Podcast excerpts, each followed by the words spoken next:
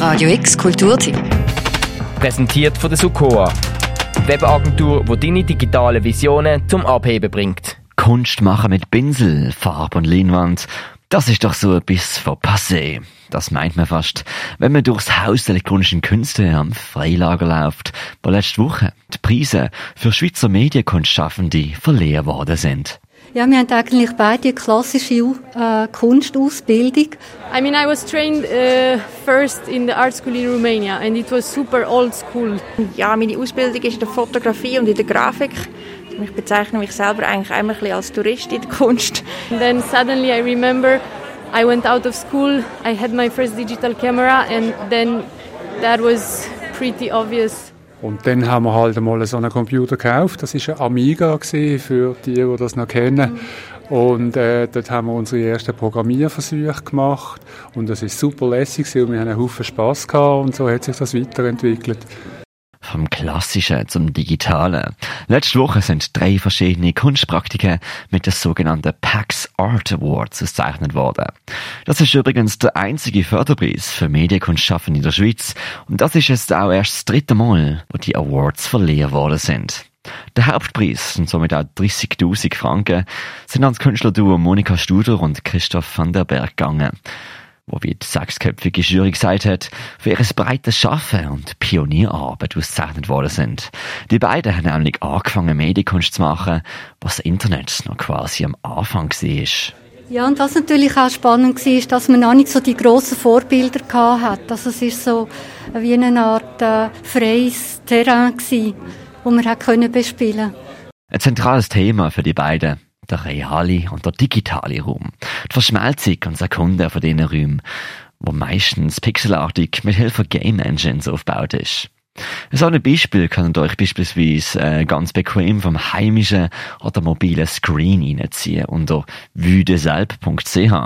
Dort könnt ihr euch in altmodischer PC-Spielgrafik per Point-and-Click in eine Alpenhütte einmieten. Das ist ja auch so ein Style, wo wo sich genau der digitale Raum und die Vorstellung von einem Analog, von unserem Ferienraum äh, so treffen in der Mitte. Das ist das Projekt, wo man sich für drei Tage ein Hotelzimmer im, im Internet buchen und virtuelle Ferien im virtuellen Alpenhotel machen.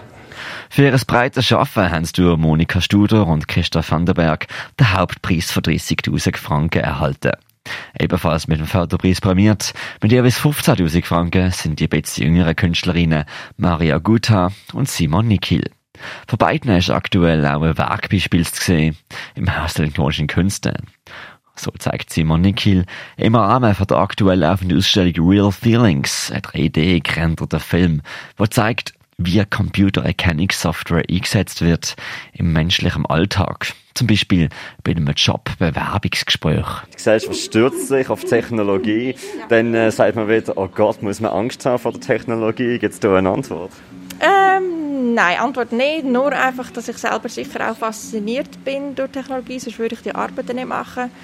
Ähm, und darum mich eigentlich gern und auch wett mit dem auseinandersetzen. Weil als Antwort gibt es keine, es gibt eigentlich nur immer mehr Fragen in dem Sinn. Ja. Der zweite Förderpreis ist der an Maria Guter gegangen, was sich mit der sozialmedialen Selbstinszenierung beschäftigt hat.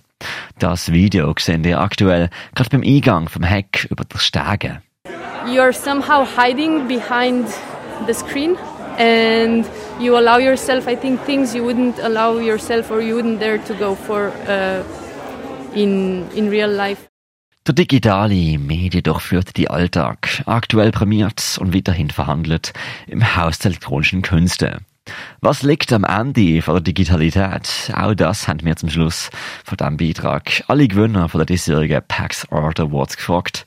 Also Simon Nikilt, Maria Guta und das Duo Studer van der Berg. I used to say at some point in a poetic, uh, kind of poetic movie scenario like kind of way that maybe we will end up in two extreme uh, groups like humanity like those who will fully embrace digitality slash uh, transhumanism robots etc and those who will go back to a super basic uh,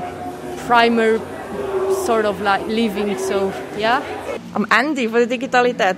Äh, ich weiß nicht, ob ich die richtige Person bin, um das zu beantworten. Mich fasziniert immer ähm, eigentlich vor allem das Mittelalter und das Anfang von der Renaissance, weil ich das Gefühl habe, dass vieles, was uns heute noch beschäftigt, im Digitalen, ist westlich prägt und ist prägt aus ja, Errungenschaften aus der Renaissance, sprich mathematische Errungenschaften, Errungenschaften von was ist eine Perspektive? Und das beschäftigt uns heute noch, darum kann ich irgendwie gar noch nicht so weit denken wie das Ende vom Digitalen, weil wir irgendwie vielleicht gar noch nicht im Digitalen nachgekommen sind, sondern immer noch in einer gewissen ähm, ja, Mathematik und Berechnung von, von einem Mittelalter steht. Ja.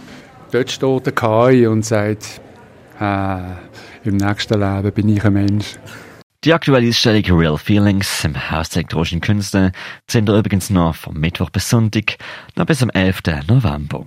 Für Radio X, der Mirko Kempf. Radio X Kulturteam. Präsentiert von der Sukoa, Webagentur, wo deine digitale Visionen zum Abheben bringt.